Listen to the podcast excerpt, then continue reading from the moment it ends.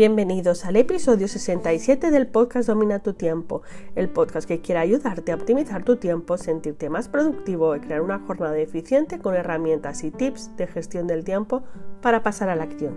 Yo soy Leticia Codina de leticiacodina.com, coach de gestión del tiempo y de productividad, y hoy quiero hablaros de la importancia de los bloques de tiempo para eliminar la multitarea y la procrastinación. Así que, comenzamos.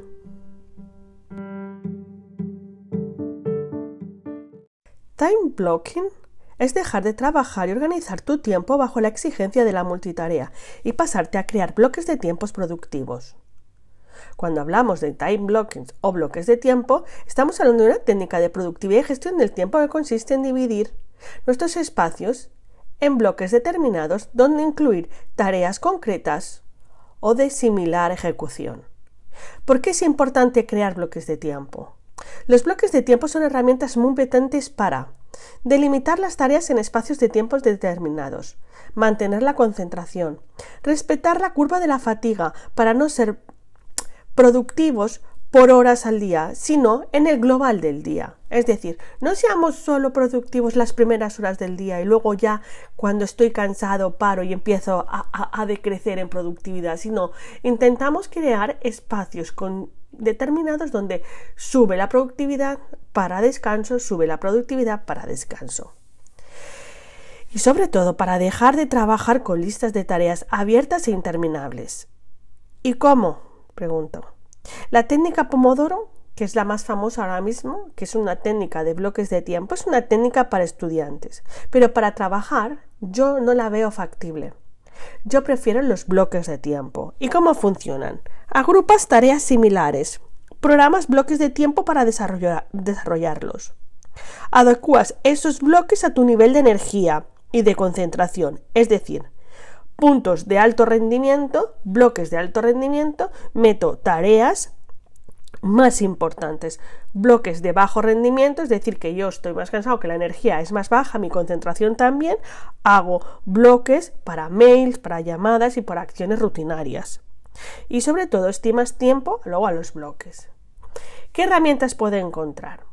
Bueno, tenemos desde los clásicos tableros que ahora están, los tableros Kanban, que ahora está de moda utilizar Trello, Asana, Kanban Flow, hay muchos tipos de tableros. Ahí vamos a empezar a crear bloques de acciones y podemos delimitarles los tiempos apps como Focus To Do que te ayuda a medir un bloque de tiempo y a introducir las acciones que tú quieras, la técnica Pomodoro que tiene mil aplicaciones y luego también está el sistema de utilizar, que es el que a mí más me gusta, el Google Calendar o el calendar de Apple y allí haces los bloques y estimas qué vas a hacer dentro de ese bloque.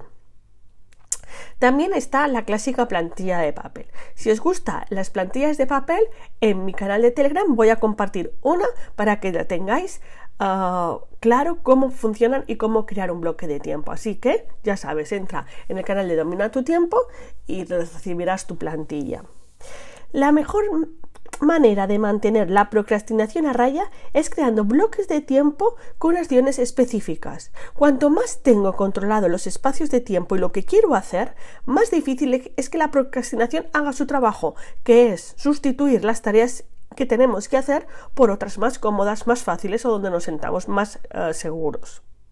Los bloques de tiempo es una manera muy práctica de organizar y reconocer cómo invierto mi tiempo y qué acciones tienen determinada en cada uno de esos bloques. Es decir, ¿qué quiero hacer en un bloque? ¿Qué te va a ayudar a esto? A reservar tiempo para ti, para los descansos. Como hemos evitado la procrastinación, es decir, no hemos alargado la jornada y encima tenemos claro qué queremos hacer y cómo hacerlos, seguro que vamos a poder crear bloques de tiempo para nosotros. Empezar a conectar también con el descanso.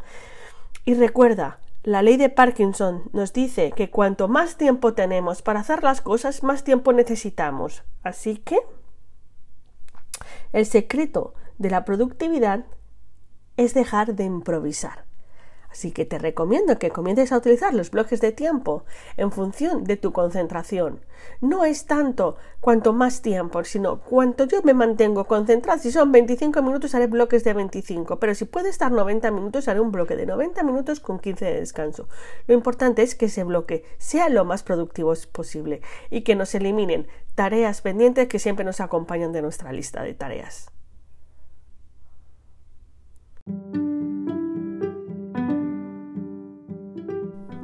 Gracias por tu tiempo, dale me gusta o suscríbete al canal para estar al día.